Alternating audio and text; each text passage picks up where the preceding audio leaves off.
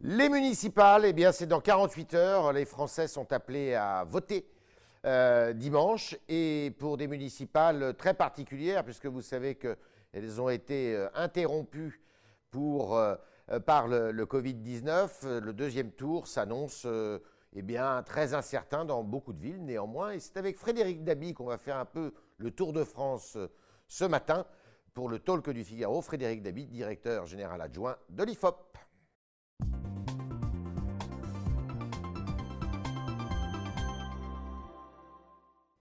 Bonjour Frédéric Dabi. Bonjour Yves Fréard, bonjour à tous. Merci d'être avec nous. Alors, première question qui s'impose euh, compte tenu de l'abstention qui a été euh, manifeste au premier tour, euh, un peu plus de 55%. c'est le premier parti de France maintenant, l'abstention?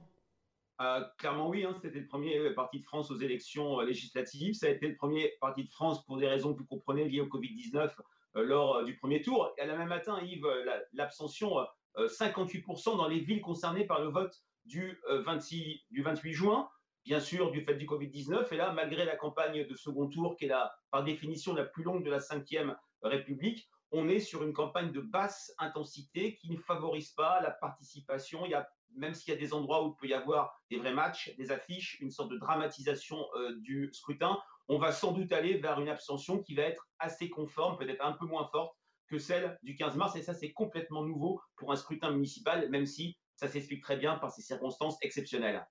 Il n'y a, pas, non plus. Euh, est-ce que c'est simplement dû au fait du Covid-19 ou c'est aussi dû au fait que les Français ben, expriment une espèce de défiance vis-à-vis de leurs élus? Alors on sait que c'est vrai dans les élections euh, législatives, souvent les élections européennes, les élections euh, régionales ou départementales. C'est moins vrai d'habitude dans les élections euh, municipales.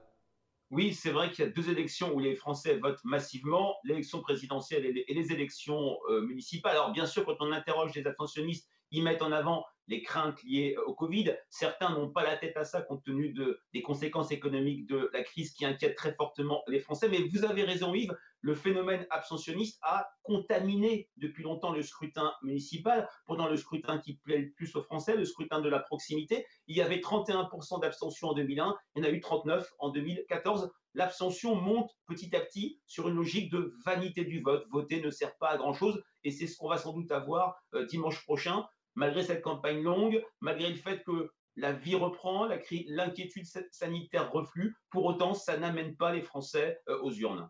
D'accord. Alors, on va passer en vue un peu toutes les forces politiques. Euh, la majorité présidentielle, le premier tour a été euh, assez catastrophique pour elle. Bon, elle n'avait pas de sortant, mais elle cherchait quand même à s'installer dans les territoires. Et les sondages ne disent rien de bon pour le deuxième tour à part une ville qui pourrait être regagnée avec l'aide d'ailleurs des Républicains, qui est Strasbourg. À quoi, vous, à quoi vous imputez le, le, flop finalement de la majorité présidentielle?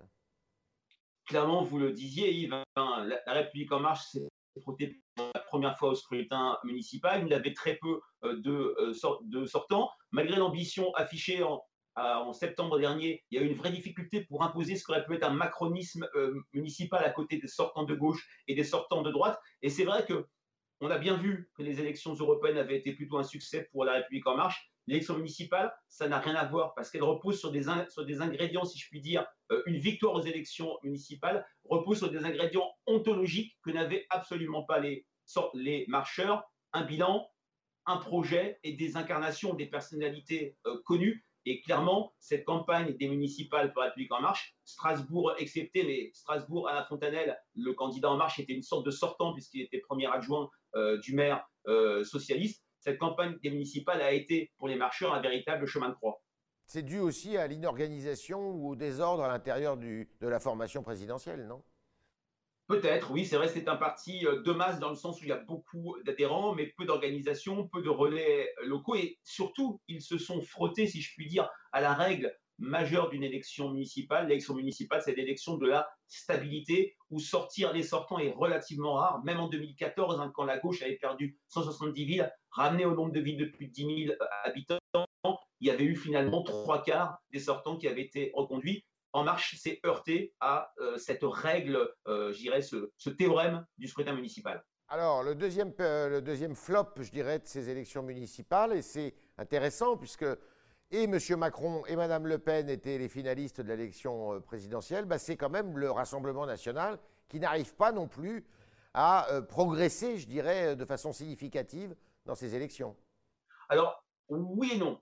Le RN, qui pour la première fois depuis très longtemps, depuis les quelques victoires de 95, avait des sortants, réussit quasiment partout, sauf au Luc et à Mantes-la-Ville, à reconduire euh, ses sortants, certains de manière très impressionnante. David Rachin à, euh, euh, Fréjus, Robert Ménard, même s'il n'est pas tout à fait RN, à, Béziers. Et c'est vrai que la règle des sortants, l'enracinement des sortants, la prime aux sortants, a bénéficié au Rassemblement national. En dehors de ça, c'est vrai que le, plus que d'autres partis, a été touché, a été frappé de plein, de plein fouet par l'abstention massive du 15 mars. Quand on regarde la structure électorale de vote de l'électorat RN, sont plutôt des jeunes, des personnes issues des catégories populaires, qui sont les deux segments qui se sont le plus abstenus le 15 mars. Il y a un espoir pour le RN euh, après-demain, c'est bien sûr gagner Perpignan avec Louis Alliot, ce qui est envisageable.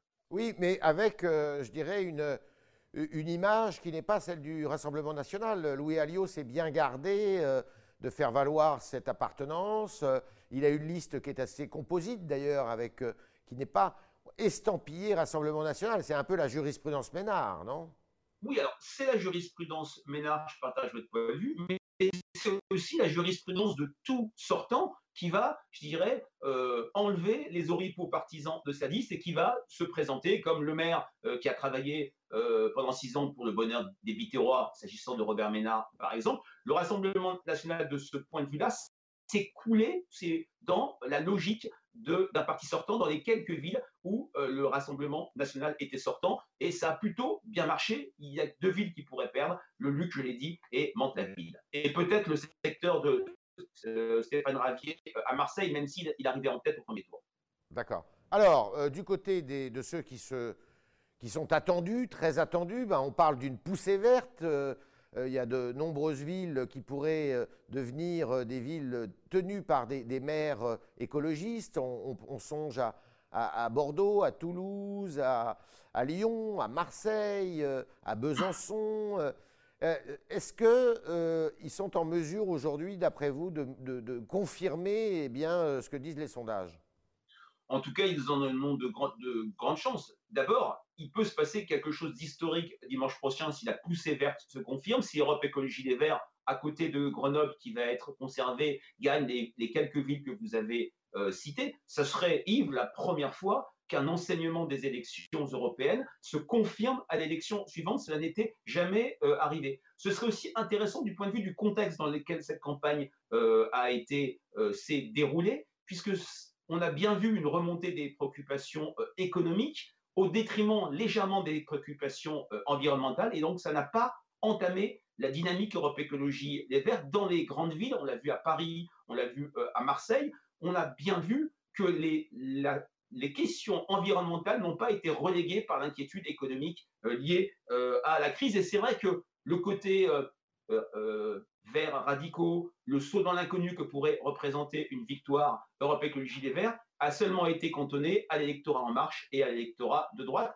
C'est peut-être aussi un passage de témoin dans le rapport de force à gauche, puisque le Parti socialiste, lorsqu'il est sortant, va conserver beaucoup de, ses villes. En revanche, quand le maire socialiste sortant, par exemple dans des villes que vous avez citées, Besançon, Metz, Lyon, ne s'est pas représenté, c'est Europe Écologie des Verts qui a occupé la place hégémonique au sein de la gauche. Ça devient une force centrale de la gauche, euh, Europe Écologie des Verts? Alors, les scrutins sont différents. C'était le cas nettement aux élections euh, euh, européennes. Ça a été le cas aux élections municipales. Mais attention, dans les villes où le maire socialiste ne s'était pas représenté, dans les villes socialistes où le maire sortant ou la maire sortante a fait de l'écologie un élément central, je pense à Nantes, je pense à Rennes, je pense bien sûr euh, à Paris ou à Brest, clairement, la poussée ELV a été bien contenue par les maires sortants. Alors, après, il y a les républicains. Donc les républicains sont ceux qui partaient en force dans cette élection, puisqu'ils euh, détiennent énormément d'élus locaux, ils tiennent beaucoup de villes. Euh, mais ils pourraient être en mesure de perdre euh, Marseille, notamment, ce qui, serait, et ce, qui, risque d'être l'arbre qui cache la forêt, non? Tout à fait, tout à fait. Si, si LR perd Marseille, si LR perd Toulouse. C'est vrai que ce serait une sorte de miroir inversé de 2001 où les victoires de la droite avaient été occultées par les succès de la gauche à Paris, Lyon et un degré moins euh, à Dijon. Là, clairement, Yves, hein, au soir du second tour, on peut dire sans risque que c'est toujours la droite, suite à la poussée de 2014, qui gérera le plus grand nombre de villes de 10 000 euh, habitants. Mais ce sera très clairement gâché euh, si Marseille tombe aux mains du printemps marseillais. Et Marseille peut tomber? Une, enquête euh, IFOP pour la Marseillaise et Maritima TV d'hier, plutôt de ce matin, donnait une, avance à la liste du printemps marseillais de Michel Rubirola, 35% contre 30% pour la liste à l'air de Martine Vassal. Alors, l'écart est net, mais attention, Marseille, c'est huit secteurs. Ça peut permettre à Martine Vassal de peut-être euh, sauver la vie, mais clairement, la tête de liste de droite pâtit de la division avec Bruno Gilles et puis surtout de la volonté de beaucoup de Marseillais de fermer euh, l'air Godin. Alors si on remonte le Rhône, euh, ben, on arrive à Lyon. Euh, Lyon, c'est un gâchis aussi pour la République en marche.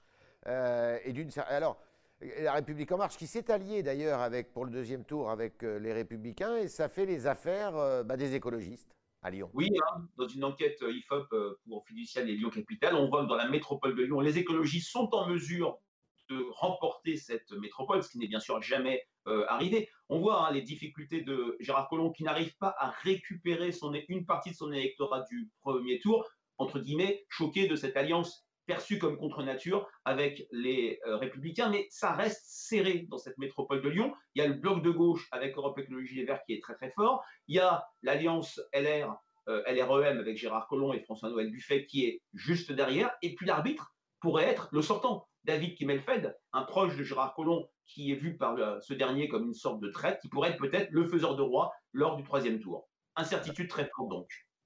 Alors maintenant, nous sommes à Paris, et à Paris avec une, une maire euh, sortante, Madame Hidalgo, face à deux autres candidates, principalement euh, Madame Buzyn et euh, Madame Dati.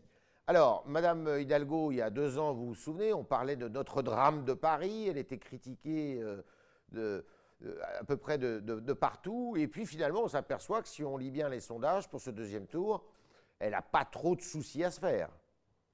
Sans doute, même si euh, un scrutin reste un scrutin et des surprises sont possibles. C'est vrai que j'ai en tête la première enquête hip-hop fiduciale pour euh, le JDD Sud Radio qui donnait Benjamin Griveaux à 32-33%, quasiment le score d'Emmanuel Macron à l'élection présidentielle. Vous le disiez Yves, une Anne Hidalgo qui a eu un mandat très difficile avec les attentats, euh, la crue de la Seine, les gilets jaunes, les manifestations, euh, le bashing contre elle, euh, des éléments du bilan discutés. Et pour autant, résilience de sa part, elle a pu compter sur deux, deux éléments très forts. D'une part, la cohérence de son projet. On lui a toujours reconnu, et ce projet, ce projet qui apparaît plus visionnaire que jamais avec la crise du Covid-19, notamment la transition écologique, et le fait qu'elle soit clairement identifiée comme porteuse des, des valeurs de gauche, à minima, compte tenu du premier tour, elle a toutes les chances de garder les arrondissements de gauche au sort du 28 juin.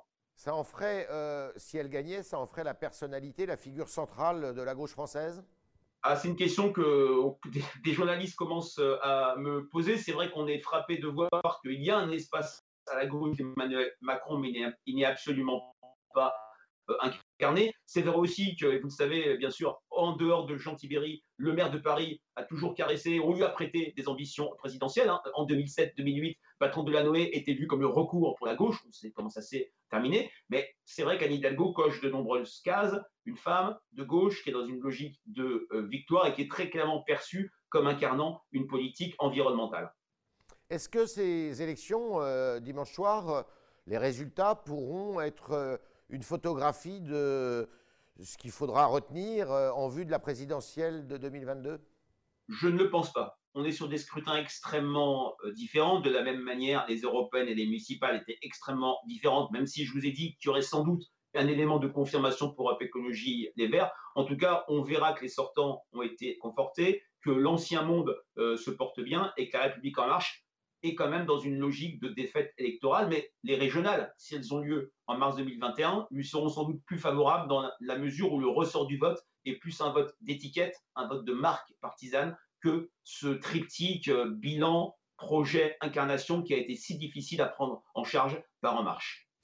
Vous êtes euh, au Talk du Figaro. Nous sommes avec euh, Frédéric Dabi, le directeur général adjoint de l'IFOP, et on va continuer avec vos questions, chers internautes, et Jean-Baptiste Sémergian, qui nous a rejoint dans le studio pour les poser.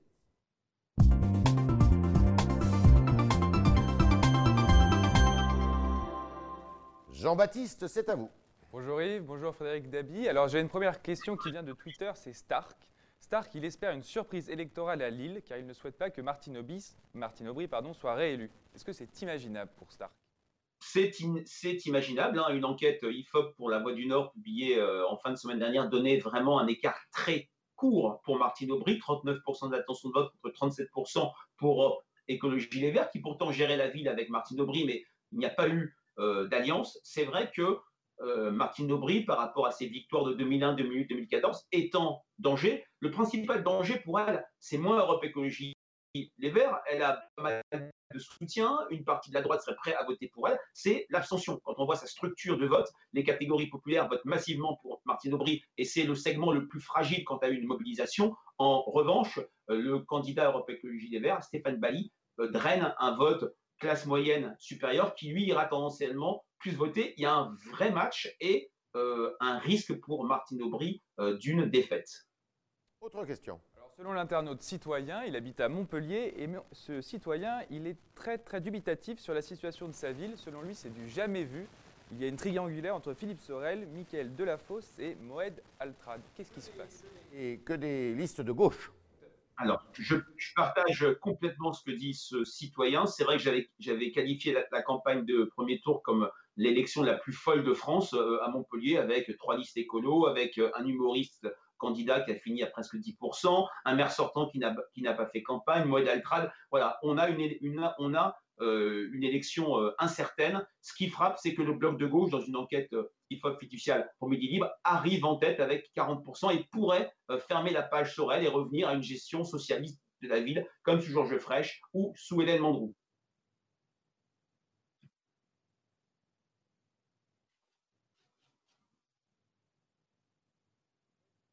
Comment est-ce que vous expliquez cette popularité? Alors là, on passe sur un sujet national.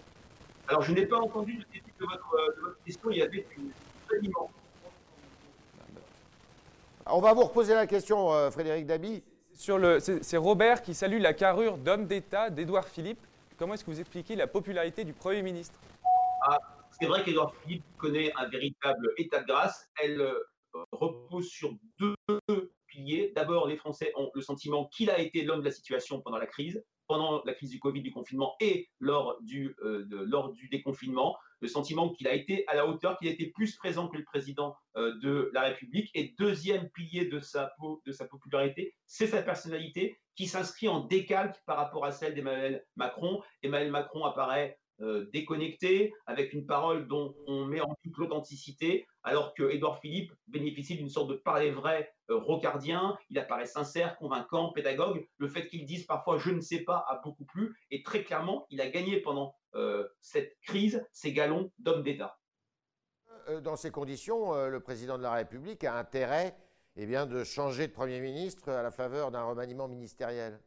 Oui, vous savez, quelques 30 ans en arrière, on se serait posez euh, la question quel intérêt de renvoyer Michel Rocard, un ministre extrêmement populaire François Mitterrand l'avait fait, d'ailleurs il avait chuté très rapidement dans les enquêtes euh, d'opinion. C'est vrai que quand on regarde la sociologie du soutien à Edouard Philippe, je dirais que c'est lui qui tient l'édifice macronien. Quand on voit qu'il atteint les 70% de soutien chez les républicains dans l'électorat âgé, il a 60% chez les cadres supérieurs, clairement cette partie du peuple de droite ou du centre droit qui soutient Emmanuel Macron euh, comment dire, euh, accorde une très forte confiance au Premier ministre. Dernière question, Jean-Baptiste. alors une dernière question, c'est une question plus structurelle, vous allez voir, c'est Manancial. Alors Manancial, il est très critique. Selon lui, les sondages ne servent qu'à justifier des politiques qui sont très mal perçues dans la société civile. Qu'est-ce que vous lui répondez? Je lui dirais euh, qu'il a le droit de dire ça. Je lui dirais qu'il y a des endroits merveilleux où il n'y a pas de sondage d'opinion. Ce sont les dictatures ou les régimes autoritaires. Euh, il arrive à des hommes politiques de faire, euh, de prendre des, décisions qui ne vont pas dans le sens des sondages. Il y a bien sûr le cas historique de la peine de mort en 80. Plus près de nous, Édouard Philippe euh, n'a pas écouté ou regardé des sondages qui le dissuadaient d'abaisser la vitesse sur les routes à 80 km/h. Pour autant, il l'a fait et au final, ça lui a plutôt réussi. Il a abaissé le- la vitesse à 80 km/h, Ah de ouais, 90 à 80. Tout à fait, sur les départementales. Merci Frédéric Dabi, merci de vos analyses, de vos éclairages, de vos euh, coups de zoom sur certaines grandes villes de notre pays. Euh, bon week-end, qui va être sans doute très chargé pour vous. Merci aussi aux internautes et à Jean-Baptiste Sémergent qui s'est fait leur porte-parole ce matin. Et à lundi, évidemment, si vous le voulez bien, avec une surprise lundi.